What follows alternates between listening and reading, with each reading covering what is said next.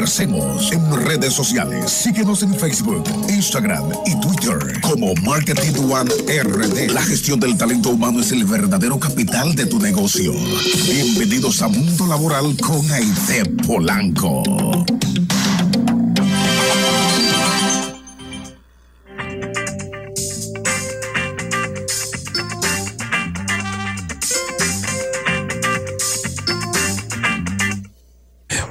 Estamos de regreso, estamos de regreso, así que póngase cómodo. Vamos a hablar de un tema que sé que apasiona a más de un joven. Es, ¿qué voy a estudiar? ¿Estoy en la carrera correcta? Aide, yo te traje aquí, a propósito de este tema tan interesante, 10, 10 trabajos en tecnología que no existían hace 10 años. Ingeniero de inteligencia artificial eso no existía. Excelente. Técnico en ética. No existía. A eso agrégale desarrollador de aplicaciones para móviles. No existía. Profesor de Fortnite. De un juego. Esa, no, esa está. Eso no existía hace un año. No existía. Esa yo la vi hace poco. Drone Expert experto en drones, no existía. YouTuber, no existía. O vlogger, no existía. Social Media Consultant, consultor de social media, no existía. Ingeniero en autos que se manejan solos, tampoco existía. Otra, ah, experto en experiencia de usuarios, eso no existía. Data miner, un tipo que se dedica a buscar datos, no existía. Y Uber Driver tampoco existía hace 10 años. O sea que te estoy poniendo la pista fácil porque alguien me decía, no, porque con este tema de los robots y todo, eh, se, se está cambiando demasiado el mundo y va muy rápido. Entonces, ¿qué vamos a hacer los humanos? Oye, mi amor, es que hay nuevos negocios, hay nuevos trabajos que se van creando gracias a la innovación, gracias a la tecnología. O sea, el humano siempre va a tener que hacer. Así que preséntanos hoy, usted vino armada con eh, visita, preséntenos quiénes estarán con nosotros para compartirlo con nuestro público. Isaac, hoy somos tres menores, tres menores llegadas de París. Y yo entonces... entonces, no, el único mayor aquí eres tú. Gracias. Los demás somos menores que vinimos la mañana de hoy, tú sabes que hoy es nuestro primer programa del año. Sí, por favor, ya. Entonces, sí, yo me tomé una vacacioncita, justo y necesario. Eh, vacaciones de todo, obvio. Entonces, con nosotros está en esta mañana de hoy eh, la jovencita Heidi Polanco. Buen día. Acompañada de la bella Aliesca Peralta. Un placer. Eh, estas chicas, eh, Isaac y a todo el público que nos escucha, bueno, pues pertenecen a la generación Z o sea, nuestra generación tecnológica a su máximo potencial. Y la verdad que cuando estaba elaborando el tema, el título original, vamos a decir, o lo que me inquietó a pensar en iniciar el año con el tema, es relacionando la felicidad laboral con la realidad de que quienes están hoy en el mundo laboral están realizando su sueño. O sea, yo puse en un post que compartí con, unos eh, seguidores, estudiaste lo que soñaste y encontraste lo que soñaste. O sea, realmente esa es la pregunta. Hoy en día se habla mucho de felicidad laboral y de hecho eh, se ha comprobado que definitivamente debemos ser felices en el trabajo. Aide, eh, yo quiero antes de incluso continuar con la ya con el tema formal, hacer quizás un aporte que puede servir de, de, contexto para el mismo tema y desarrollo con las jóvenes eh, que tenemos en el día de hoy. Isaac mencionó carreras o empleos que no existían hace 10 años, que yo creo que esta generación, la generación Z, que también se le conoce como generación Uber virtual, eh, creo que pudieran ser precisamente los principales promotores de las mismas. Por ejemplo, youtuber, tú te ríes, pero ya, ya hay eh, en realidad eh, niños que tú le preguntas de ahora con 5 o 6 años, ¿qué tú quieres ser? Y te dicen youtuber. O sea, ya es una realidad. al igual que blogger, al igual que ser Instagram profesional, todo ese tipo de cosas. ¿eh? Aquí yo creo que estamos, qué bueno que trajiste tanto a, a Alieska como a, Heidi, eh, porque ellas son la generación no millennials, son los post millennials y son quienes nacieron precisamente con el internet en las manos, porque recuerda que muchos millennials éramos chicos, éramos bien jovencitos, bien pequeños cuando el internet nos llegó, pero esta generación post millennial nació con este acceso en sus manos. Así que eh, la pregunta, ¿qué estudiar? ¿Qué voy a estudiar? Pudiera tener respuestas interesantes en el día de hoy, como quiero estudiar esto. Pero también tú le preguntas quizás a otro grupo de la misma edad de ellas dos y te dicen, no, yo no quiero estudiar nada, yo lo que voy a hacer es, youtuber. Sí. O algo. Bueno, en fin, quise traerte esa, solamente esa, ese, ese, ese aporte, esa reflexión. No, y de hecho. Que es muy realista lo que estamos viendo en el día de hoy de en el plano global. De hecho, José Ignacio, con esa parte que tú aportas, y es una de las grandes inquietudes que hoy en día tenemos, eh, son oficios. De los que Isaac mencionó, el de 10, 8, 7 son oficios, no son profesiones propiamente dicho. Y, que, y muy interesante, porque ¿qué ha pasado? que los oficios, rentablemente hablando, se están posicionando por encima de las profesiones. Ah. Entonces, eh, estas nuevas... Tú no escuchas eso en ningún otro programa en esta parte de la región del mundo. Sí, y es así. Excelente. Y es así cuando, eh, por ejemplo, tuve un youtuber que tiene un millón de visitas y ya los jóvenes de ahora pueden tener 8 o 10 años y te calculan que un millón de visitas, ese youtuber se está ganando, que sé yo, cuántos dólares al mes. Sí, pero que no, déjame interrumpirte, que no lo hagan así. Porque, por ejemplo, por ejemplo, Ninja, que es especialista en Fortnite, se gana 550 mil dólares mensuales. Wow. Ese es solamente el 60% de sus ingresos a través de YouTube. El otro ingreso, el otro 40%, lo obtiene a través de patrocinios como Red Bull, que le está pagando unos 40 mil dólares al año solamente para que él se ponga la ropa. Entonces, el, quizás el tema aquí es, ok, es una profesión nueva. Tú, tú decías que no es una profesión. Es, un oficio. Un oficio, es un oficio nuevo. Porque tú no te titulas. Que no existía. Claro, tú no te titulas a nivel universitario para tú ser youtuber. Exactamente. Los oficios son más rentables que las carreras. Están siendo más rentables y atractivos. Yo no quisiera, yo vamos a retomar ese poquito, lo vamos a retomar ahorita, porque no quisiera durar más en darle paso a nuestras eh, invitadas del día de hoy, eh, porque ellas realmente son las expertas en este tema. De Son youtubers todas. ¿eh? Quisiera. No, quisiera. Pero ya tú sabes, y señores, otra cosa, se matan por esa seguidora, porque cuando yo le critico a alguien, ¿y qué show es con fulana? Porque esa fulana, ¡ay no! Y una defensa. Dios mío. Entonces, Alieska y Heidi pueden contestar de la manera que quieran. Tengo una primera inquietud para ustedes. ¿En qué piensan los jóvenes de hoy para elegir una, una profesión? ¿Qué ustedes piensan? Bueno, yo me atrevo a hablar por la mayoría de los jóvenes en esta pregunta porque me he dado cuenta que por lo menos en mis entornos, más del 50% pensamos más en los gustos, en nuestras habilidades, nuestra vocación, lo que nos gusta hacer. Y bueno, yo me atrevo a decir que para elegir una carrera profesional, en lo primero que pensamos es en la estabilidad emocional y en la estabilidad económica.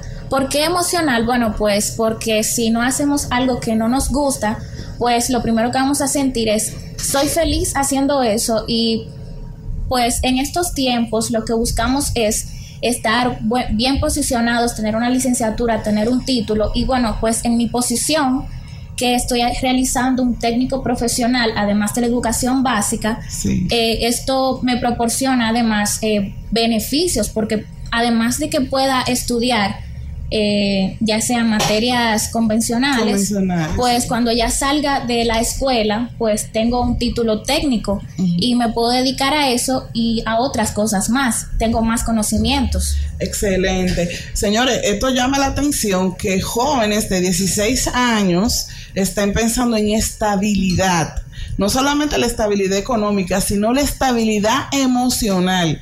Ahí conectamos con lo que hemos hablado, José Ignacio, Isaac, con lo que hemos hablado tanto en este programa de que no importa la cantidad de dinero que una persona gane, que ese ha sido el gran reto de, los millennials, de nosotros retener a los millennials en nuestras filas empresariales, porque si la persona no se siente eh, feliz, estable, cómoda en su área laboral, no va a permanecer en la institución.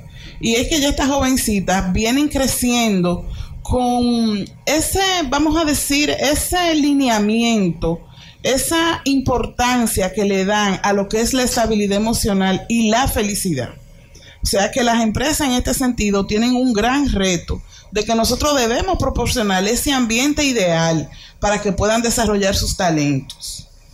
¿Qué tanto influye? Eh, hablábamos ahorita de, la parte económica, pero yo me iría más a la parte, vámonos todavía a la concepción de, esa idea que ustedes tienen. ¿Qué influye en que ustedes elijan sus carreras? O sea, aparte de los gustos, de las habilidades y demás, ¿conocen ustedes lo que, lo que las carreras tienen en su adentro? Por ejemplo, cuando alguien piensa en una ingeniería, una ingeniería civil, una ingeniería industrial, una ingeniería en informática, es porque ya conocen de lo que esa carrera se trata o simplemente porque un tío es ingeniero informático y es exitoso. esa es buena, esa me gusta. Sí, porque... Eh, Dave, eso, ese es el lado positivo y la otra es es que tiene mucha matemática las otras. Déjame coger.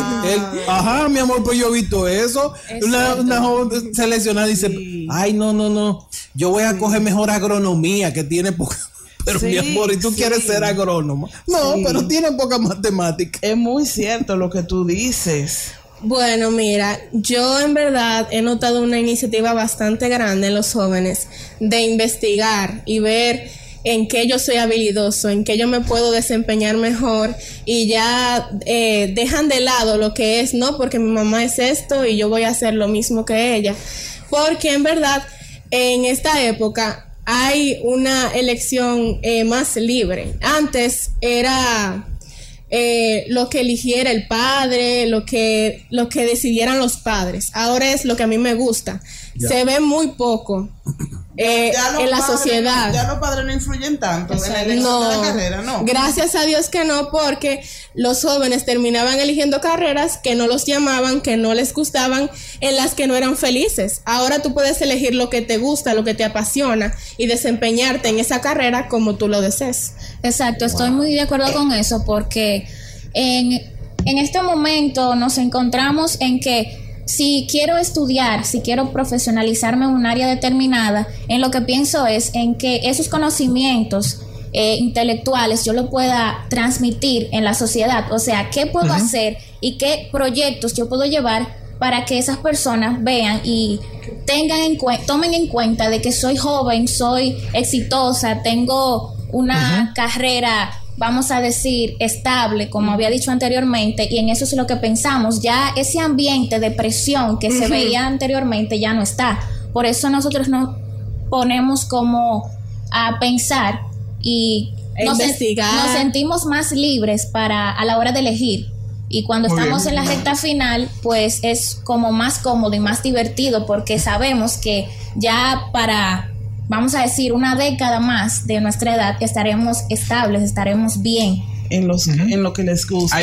yo creo que aquí varios temas interesantísimos eh, que resaltar y es que hayas ha mencionado bastante el tema de flexibilidad, también el tema de que no hay tanta presión, comodidad, felicidad y no han dejado nunca, nunca de mencionar también la estabilidad económica. Dígase que tienen tanto la felicidad como lo económico equilibrado, según lo que estamos viendo de parte de las invitadas especiales que tenemos el día de hoy. Así que eso me parece muy interesante porque a veces otras generaciones, sobre todo generación Y y, X, y D, miran a los millennials, pero sobre todo a los post-millennials, como una generación un poquito em, eh, inmadura, eh, en el sentido de que no saben cómo establecer prioridades. Sin embargo, al escuchar a estas jóvenes que aún no han elegido qué estudiar, siento totalmente y percibo algo totalmente diferente a eso. Quiero preguntarles entonces, ya que la felicidad es tan importante, ya que no sienten, y las felicito, esa presión por los padres o esa presión por la sociedad que todavía un millennial siente, porque millennial se empodera, pero ustedes ya nacieron empoderadas, en cierto modo. Exactamente, wow. Quiero, quiero, quiero eh, preguntarles, ¿no les asusta el, el no, que no encuentren quizás en la oferta que hay ahora mismo a nivel de universidades lo que ustedes quieran hacer? ¿O sienten entonces que tienen que conformarse con las opciones que tienen ahí? ¿O de repente dicen, no, yo voy a hacer otra cosa, me voy fuera del país o me invento yo mismo lo que quiero hacer? O sea, ¿cómo ustedes manejan eh, lo que Se- se- se identifican con la oferta académica actual? exactamente. Bueno, pues no te voy a negar que por momentos sentimos eh, miedo o, bueno, no vamos a decir miedo porque eso es una palabra... Duda muy- podría. Dudas, eh, inquietudes de que si lo que nosotros queremos dedicarnos eh, nos va a dar la rentabilidad de poder eh, estar cómodos, o sea, y que si lo que hay eh, ahora mismo como propuesta en las universidades eh, bueno, pues creo que eso es un tema que va mucho de la mano con lo que es la estabilidad, porque en este caso uno puede decir que me, senta- me sentiría totalmente cómoda dedicándome, vamos a suponer, ingeniería en sistema, pero ahora tal vez en el ambiente laboral o el trabajo que me ofrezca yo poder desarrollarme sería creo que un poco, vamos a decir, intenso porque uno se hace la cuestionante, yo soy bueno en eso, yo puedo servirle a otras personas a través de mi, de mis habilidades, pues creo que sí, que eso da un poco de incertidumbre, pero al momento de que nosotros nos vemos en riesgo, presión, o cada carrera tiene su punto de dificultad, pues creo que eso depende mucho de, la eh, es- de las emociones que sepan manejar, pues con esto digo que dependiendo de cómo tú lo sepas llevar, pues las cosas, entonces te vas dando cuenta de que simplemente es normal, o sea, Sen- tener ese, ese sentimiento, sí, porque el riesgo siempre va a existir. Y el poquito de la duda o temor es una parte, es una constante y no solamente en la decisión de la carrera, que es un, vamos a decir, un referente, te marca el futuro de una manera muy impactante muy significativa, pero luego en la vida misma se van presentando acciones que nos ponen en dudas y en temores. Por ejemplo, ya después que una persona está graduada, que eligió su carrera, que ha pasado su primera experiencia laboral, ya le llega el punto de que quiero seguir creciendo, me voy a quedar en este lugar a ver si progreso o me están haciendo otra oferta de trabajo, voy a buscar otra oferta de trabajo en la cual ya yo me vaya sintiendo que profesionalmente eh, estoy ejerciendo una posición de más eh, responsabilidad y de mayor aporte en lo económico también, eh, siempre va de la mano. Eh, todas esas eh, esos momentos en la vida del ser humano pues nos llenan de ciertos temores y ciertas dudas y es normal totalmente normal que suceda. De hecho creo que ese sentimiento es el que nos permite eh, ser críticos y analíticos Y al momento de tomar una decisión. Por supuesto. Porque, o sea, yo creo que personas exitosas se hicieron esa misma cues- cuestionante, Sí. pero en ese momento dijeron, no, yo puedo, y pues no le dieron paso a esa duda y continuaron eh, realizando su proyecto y su visión pues se cumplió y ya pues cuando vemos que tenemos en las manos y que dominamos lo que tenemos pues las cosas ya automáticamente se nos olvida de que algún, en algún bien. momento de la vida pude estar temoroso. Aliesca, ¿cierto? sí, Eh, ¿qué, qué tú quieres estudiar? Bueno, pues yo quisiera enfocarme más en una carrera que tenga que ver con el contacto dire- directo en el ser humano, por ejemplo, fisioterapeuta o estomatología. O ya- sea, eh, disculpa que te interrumpa, Aliesca. Estamos hablando del contacto literal. Sí, literal, pues yo iba a decir, ay, qué bueno, atención al cliente.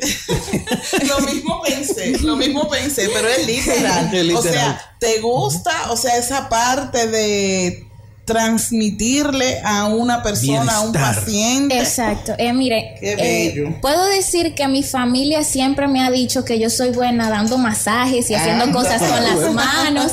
Y pues desde pequeña yo siempre me he visto como así, como me gusta que cuando yo pueda servirle a una persona sienta esa satisfacción.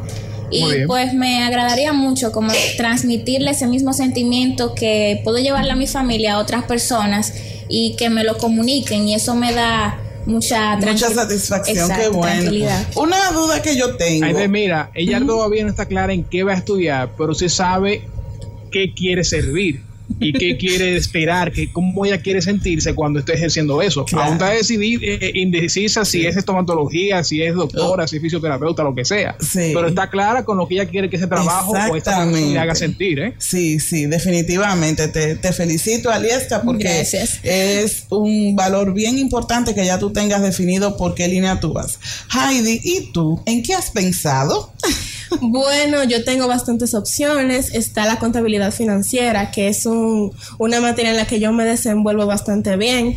También está la ingeniería industrial, que es la que más me llama hasta ahora, porque todo lo que esta abarca me gusta. Me gusta hacerlo en mi vida cotidiana y lo puedo relacionar con la carrera. Y también tenía la opción de administración de empresas, pero estoy entre esas tres todavía. Ya, ya, ya, ya, usted está bien, está todo eso muy bonito. Ahora yo lo voy a complicar. ¿Influye en ustedes o en la decisión para sus carreras lo que ustedes ven en las redes sociales? Que un analfabeto eh, o analfabeta de repente tiene cucho mil seguidores y empieza a recibir dinero de, de marcas y, y tiene una exposición grandísima. ¿Influye eso en ustedes? Si no, pero yo, ¿qué yo estoy haciendo? Perdiendo estos cinco años de clase aquí. Si esta muchacha tiene, compró medio millón de followers y ahora es famosa. Mira, la verdad ha influido en bastantes personas. En mi caso no ha influido tanto porque yo siempre he estado segura de lo que quiero hacer, de mis metas. Me gusta y no me gusta compararme con otras personas, pero sí he visto adolescentes que dicen, óyeme, ella no, no está estudiando y ella gana tanto dinero y ella no hace nada. Como que hay personas que ganan dinero sin aportarle nada a la sociedad, simplemente haciendo cosas que eh, farándula, eh, co- eh, comedia, O cosas acabando con otro. Ajá, o acabando con otras personas, cosas que no aportan y ganan una cantidad de dinero, unos ingresos que tú te quedas como, wow. Eh, pero también hay personas que sí aportan, hay muchos influencers que tienen una, una meta en las redes que es llegar a la, al público de una manera positiva y eso sí yo lo apoyo bastante y me encanta y lo sigo y todo. Pero yo pienso que en mi ambiente no ha influido tanto ese pensamiento de comparación, sino que yo prefiero trabajarme a mí misma, yo quiero hacer esto, yo quiero hacer lo otro, yo voy a luchar por eso, me voy a desempeñar en esa área y yo voy a ser exitosa con lo que yo haga. Muy bien. Cuéntame. Eh, bueno, pues yo siempre he dicho que lo que uno se lleva al final, al final de esta vida son los conocimientos. Eso se queda propio de uno, esa esencia. Y pues no te voy a negar que hay veces que hay personas que poseen eh, talentos, vamos a decir, que influyen a través de los jóvenes, que somos los que estamos, vamos a decir, empoderados de las redes. Y nos hacemos como ese punto de referencia. Pero en verdad creo que depende de cómo tú te sientas contigo, que tú estés, o sea, cómo te sientes segura o seguro de que lo que tú, a lo que tú te vayas a dedicar sea que tenga ese impacto social. Y por más dinero que gane esa persona, te puedo asegurar que al fin y al cabo, si nos ponemos a comparar el nivel intelectual, pues creo que vale más eso que tener tantas cantidades y cifras de dinero. Para Ya. mí el conocimiento es más importante que otra cosa. Me gusta eso. Excelente, excelente. Hay un Jóvenes, Tú las preparaste bien, Jané, ¿eh? Ya no sabían para dónde venían, ¿eh? Mira, eh, tú ya- le- tú ya- sabes dónde anda de- no, no, no quiero saber. En el tetero. Me dijeron que está metida esa En el. Valle del Tetero. Bueno, allá mismo, donde hace un frío, que eso es una cosa que, que no hay forma de tú no tirarte 14 colchas y 28 abrigos. Para allá anda metida Janet. Si ves a dile que aquí la estamos mencionando. Adelante, Aide. ¿cómo, ¿cómo ustedes, o bueno, no sé, mejor dicho, la pregunta sería, ya ustedes saben muy bien cómo Instagram, cómo Snapchat, como YouTube, Spotify, Netflix y todas las aplicaciones que ahora mismo son parte del día a día de nosotros y en especial son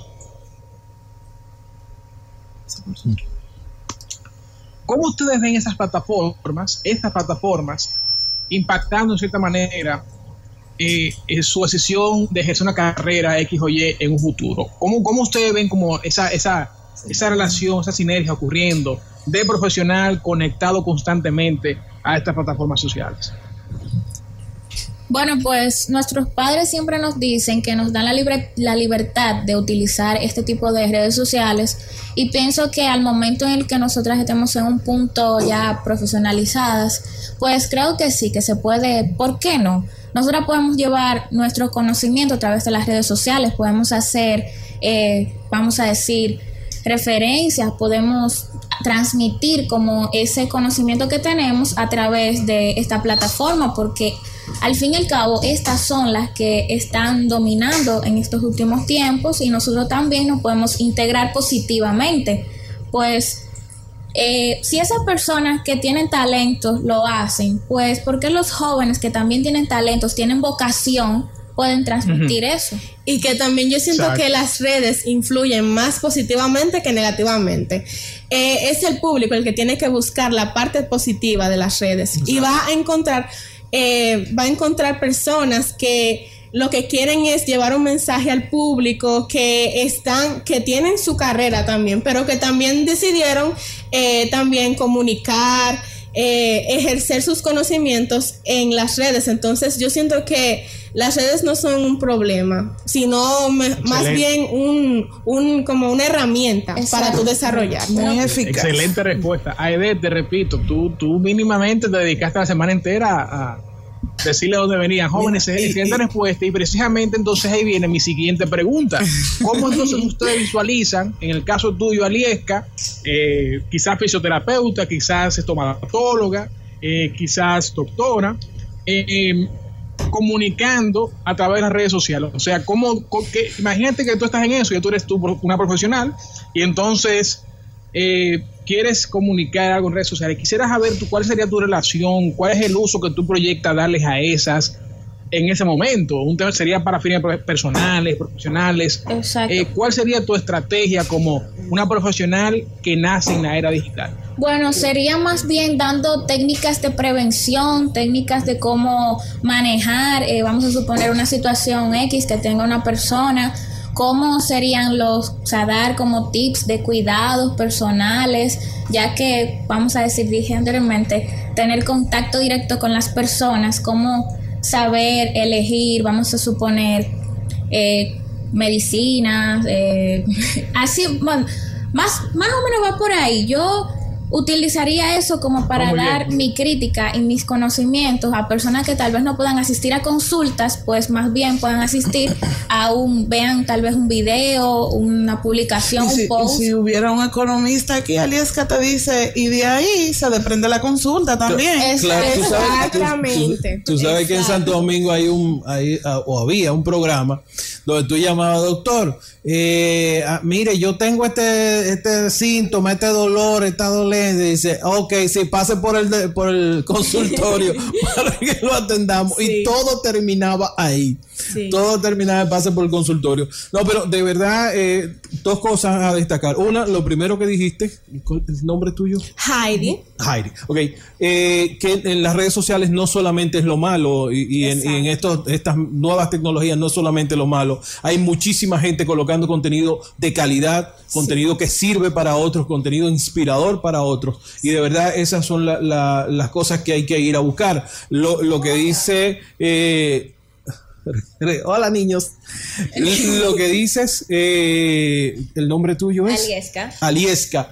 La otra parte de colaborar o ser parte de ese, de ese contenido eh, bueno, de ese contenido valioso. De verdad me parece genial las dos respuestas de ustedes. Y esperamos, esperamos que haya una sociedad escuchándola ahí afuera de jóvenes que quieran hacer lo mismo. Yo le tengo una pregunta a estas jóvenes, no sé cómo estamos de tiempo, pero Estamos bien. Estamos bien, ok. Hay una palabra que se ha vuelto común eh, la- en las personas de mayor generación que ustedes, quienes estamos ya en la vida laboral o quienes están a mediados o finalizando su carrera universitaria, que es la famosa palabra emprendimiento.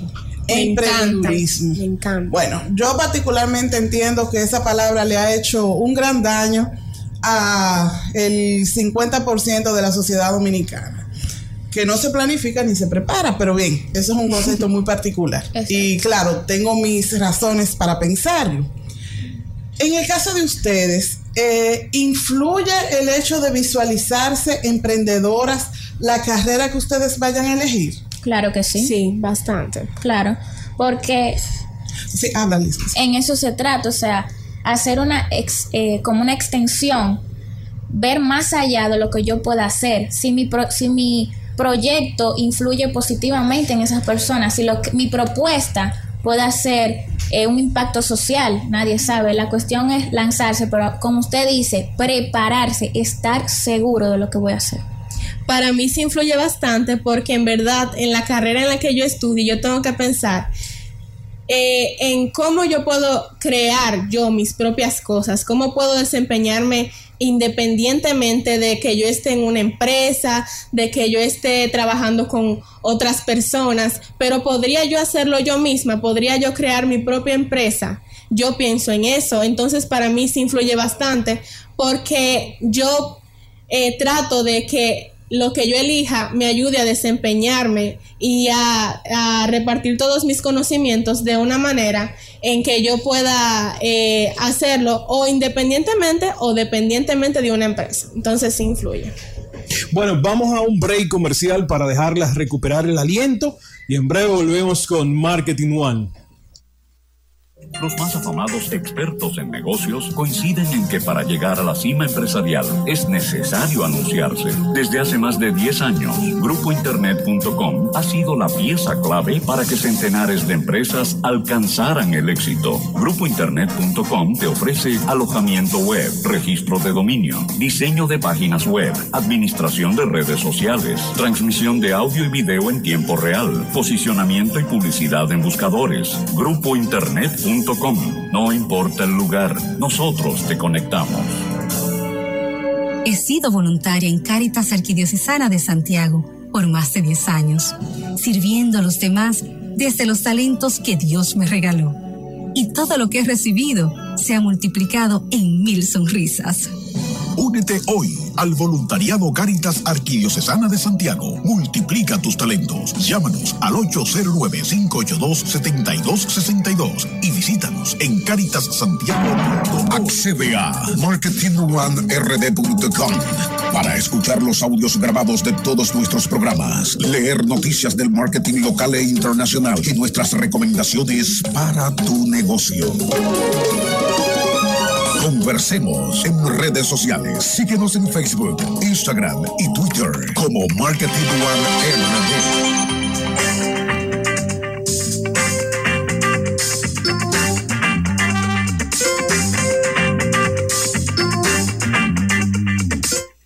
Continuamos con este interesantísimo conversatorio. De verdad, eh, yo estoy en una pieza. Primero, la cantidad de respuestas eh, rápidas, breves y sencillas, pero de verdad llenas de contenido. Continuamos, Aidet.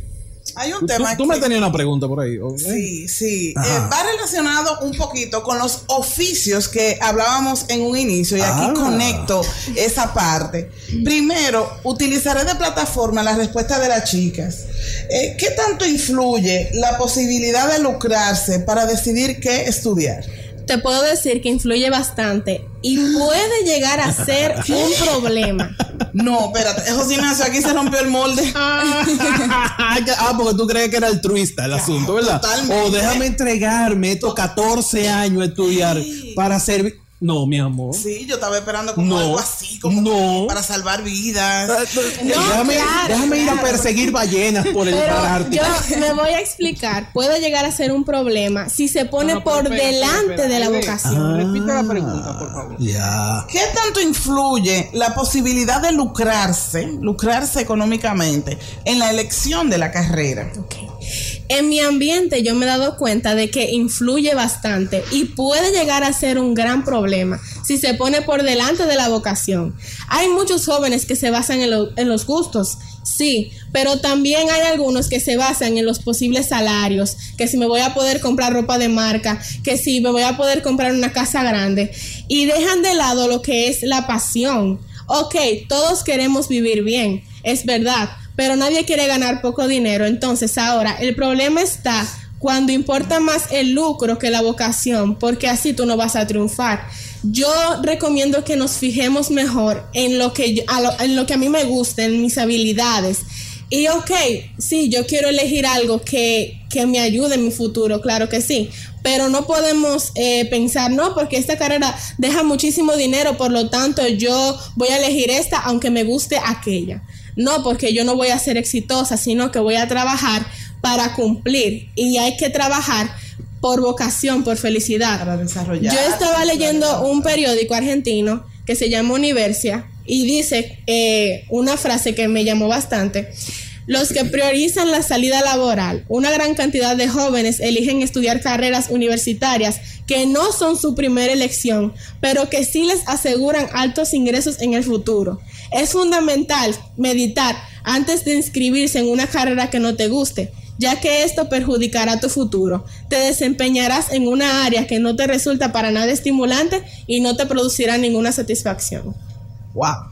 Pero está muy buena esa frase. Me la comparte, o sea, ese texto me lo comparte ahorita para, para compartirlo con, con nuestros seguidores. Ok. Eh, definitivamente hay muchas personas que solamente eh, están poniendo, como tú dices, Heidi, por encima lo económico, la posibilidad del lucro ante el, el gusto, la pasión, la habilidad, el deseo, la vocación. Y eso nosotros lo vemos eh, con muchas carreras o, y oficios inclusive que no son, eh, vamos a decir, convencionales.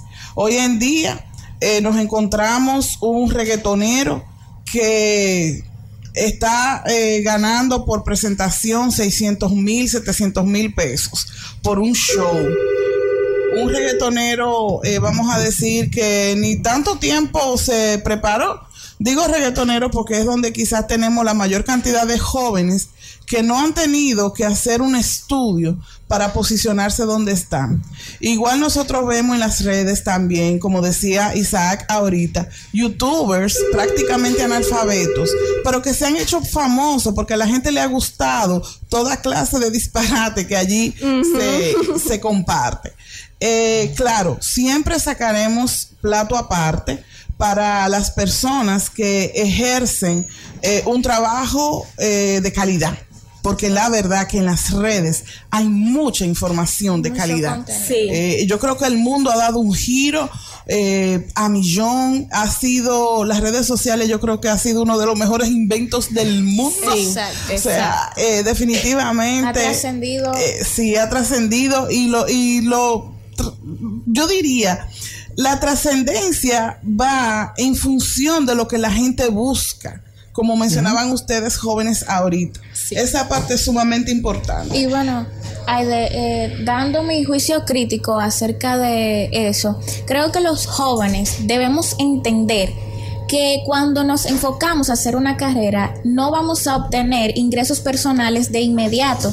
Por eso existen las oportunidades, la apertura de puertas. Por eso debemos de buscar, de seguir, de no rendirnos.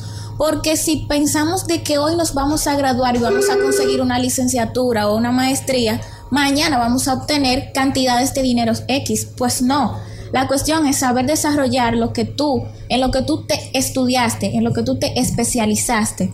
Y yo siento que las redes nunca van a sustituir lo que es una profesión, un título, porque las redes es algo que está en, en dispositivos, o sea, las carreras que tú ejerces están en el mundo real, lo que la gente necesita, lo que tú aportas a la sociedad. Las redes son simplemente una herramienta para tú desarrollar lo que tú eres como persona, para tú plasmar lo que te gusta hacer y la gente lo sigue porque le gusta. Y sí, tú ganas dinero con eso, pero no es como que las redes van a, a cambiar, que, que la gente estudie, que la gente quiera una carrera porque también está lo que es el mundo real, el ahora y el futuro. De hecho, Vamos a recordar a Aide, Isaac y también Heidi y Alieska que estamos en cabina en el 809-612-4716. 809-612-4716. Hablando con las jóvenes Heidi y Ali. Heidi y Alieska, aquí. Una interrupción. Es que José Ignacio está cerquita. Es el frío. Es el frío. Eh, José Ignacio, quería yo apuntar, eh, tomando el pie de esa última parte que, que Heidi menciona, que, y ese será otro tema para desarrollar luego en el programa, que, y es la parte que ustedes han visto que salen muchos eh, análisis de cómo las redes crean un vacío eh, en muchas personas. O sea, como muchas personas han creído que su vida es solamente la parte virtual. Eh, se han alejado de la sociedad, del compartir, de ese roce que Alieska nos mencionó ahorita. Y en definitiva, de eh, la vida en equilibrio. Yo creo que es la mejor fórmula.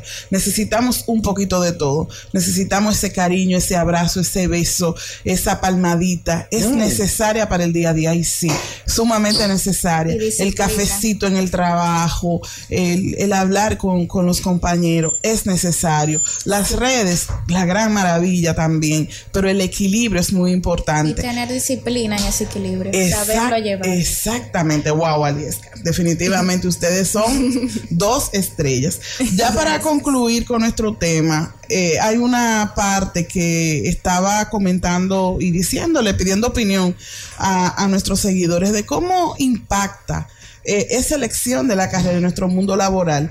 Eh, Todavía en el caso de Heidi y Alieska, pues no están eh, en, el En mundo ambiente. laboral. Exacto. Pero ya pronto. Bueno, Heidi, tú has trabajado desde Bueno, sí, pequeña. sí, eso sí. Sí, eh, tú sabes que saca beneficio Isaac, eh, Eh. tras bastidores.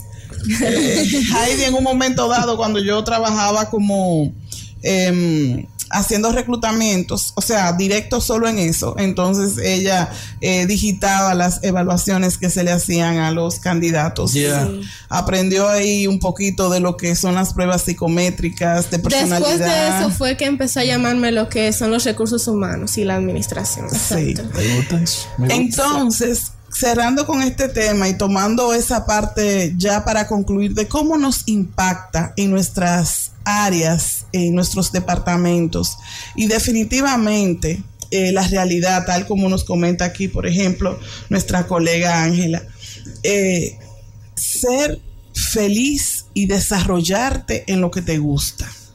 Cuando a una persona le gusta y le apasiona lo que hace, lo va a hacer bien, lo va a hacer con calidad y va a tener un desempeño que va a sobrepasar el promedio. Y esa parte es sumamente importante.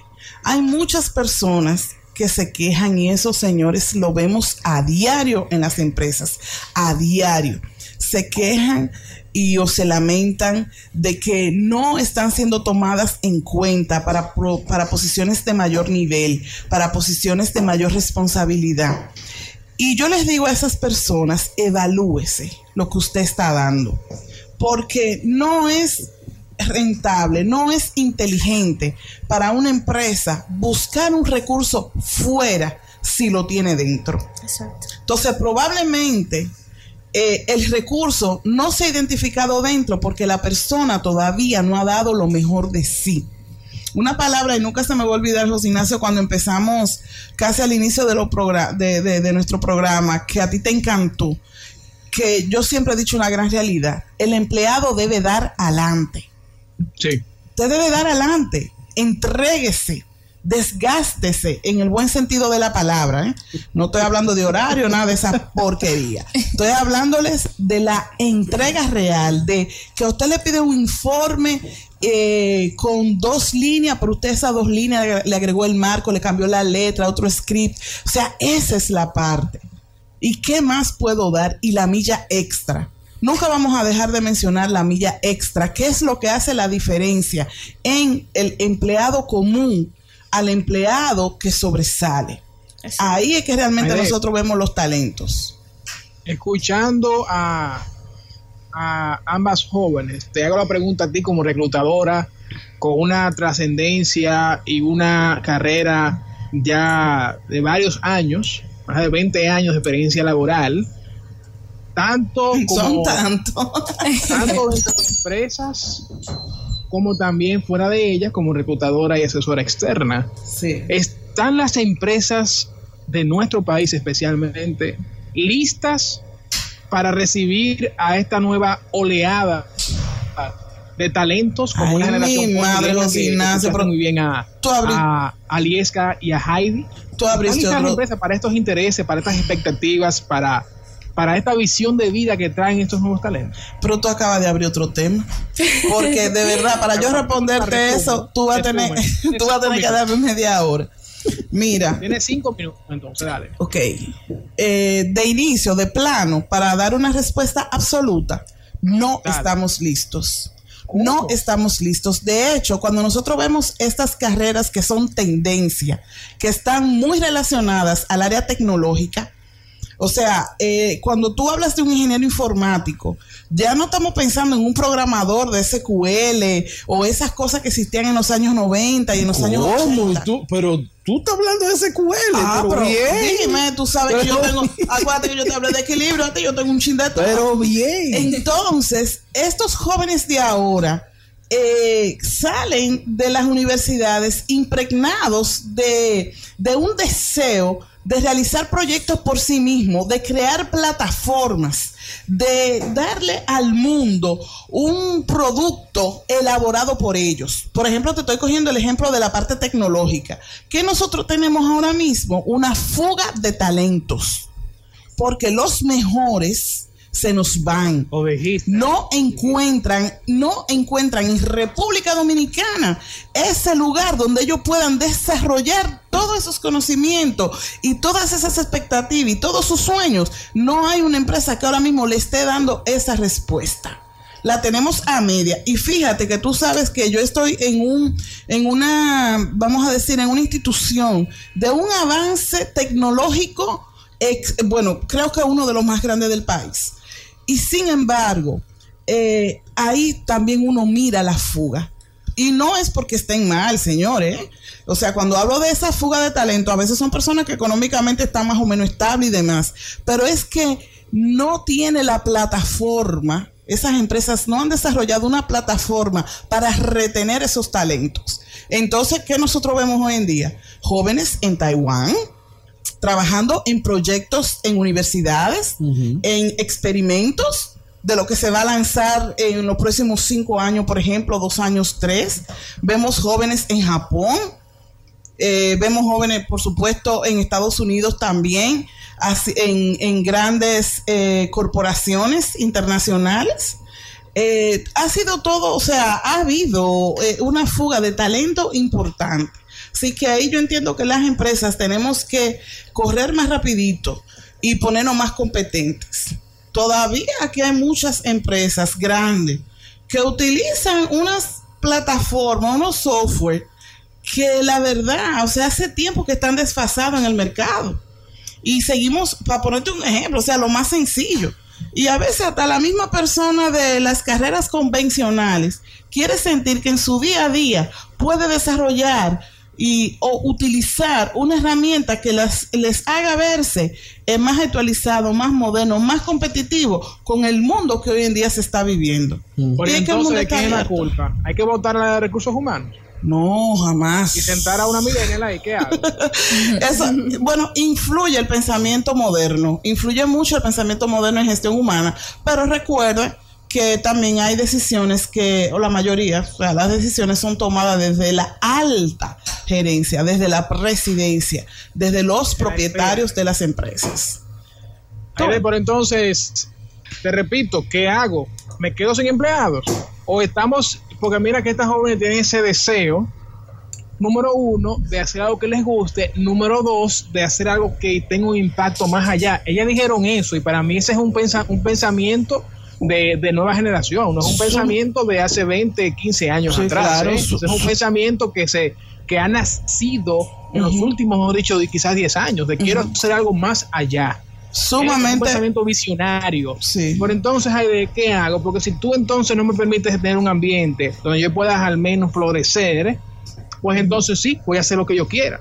Y ahí entonces es donde tú dices, ah, hay muchos emprendedores que no se preparan y se Pero tampoco hay empresas que me dan las condiciones Sí. para yo hacerlo. No, por eso te digo que realmente es un llamado a las empresas a modernizar sus herramientas y a modernizar sus estructuras. O sea, ya esos, eh, convenc- esos, vamos a decir, esos métodos convencionales de 20 años ya no son lo que es lo que significan un aporte en esta sociedad al día de hoy. Entonces, ¿qué yo sugiero?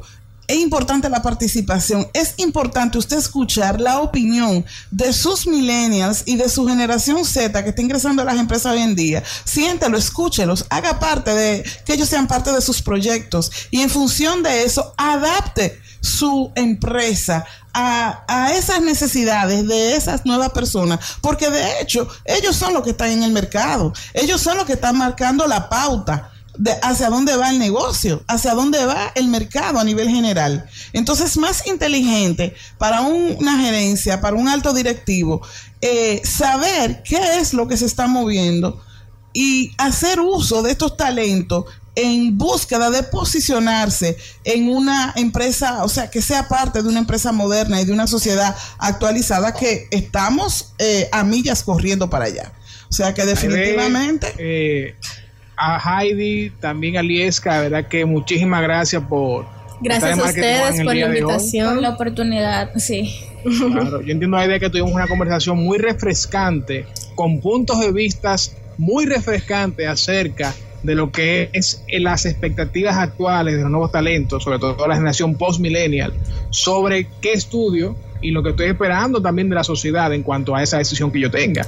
Sí. Eh, de verdad que felicitarlas porque ambas son jóvenes muy centradas, tal como mencionó Isaac a lo largo de la entrevista, con respuestas concisas y precisas, pero sobre todo con muy buen contenido. De verdad que Gracias. ustedes nos enseñaron a nosotros en el día de hoy muchas cosas, nos refrescaron también muchos conceptos y definitivamente creo que quedamos con una, una intención renovada sí. de, de cierto qué Así temas es. continuar tocando que le comunica a esta generación Sí. eh, generación Z o V por el tema virtual. Así Por el tema virtual. y le deseamos. Gracias, José Ignacio. Solamente decir a todos nuestros seguidores y el público que escucha Marketing One que recuerden que en las empresas, en nuestras áreas y en nuestro departamento se traduce las decisiones que tomamos cuando eh, tenemos esas edades de 16, 17, 18. Y la idea es que usted sea, la palabrita que dijeron las jóvenes al inicio, que usted sea emocionalmente estable en lo que hace. Así que queremos dejar esa iniciativa para que tanto quienes están en esas edades como quienes ya tienen hijas o hijas en esas edades, eh, seamos eh, orientación para ellos. Así que muchísimas gracias a todos y bueno, seguirnos a través de arroba mundo laboral, tanto en Instagram, en Facebook y en Twitter.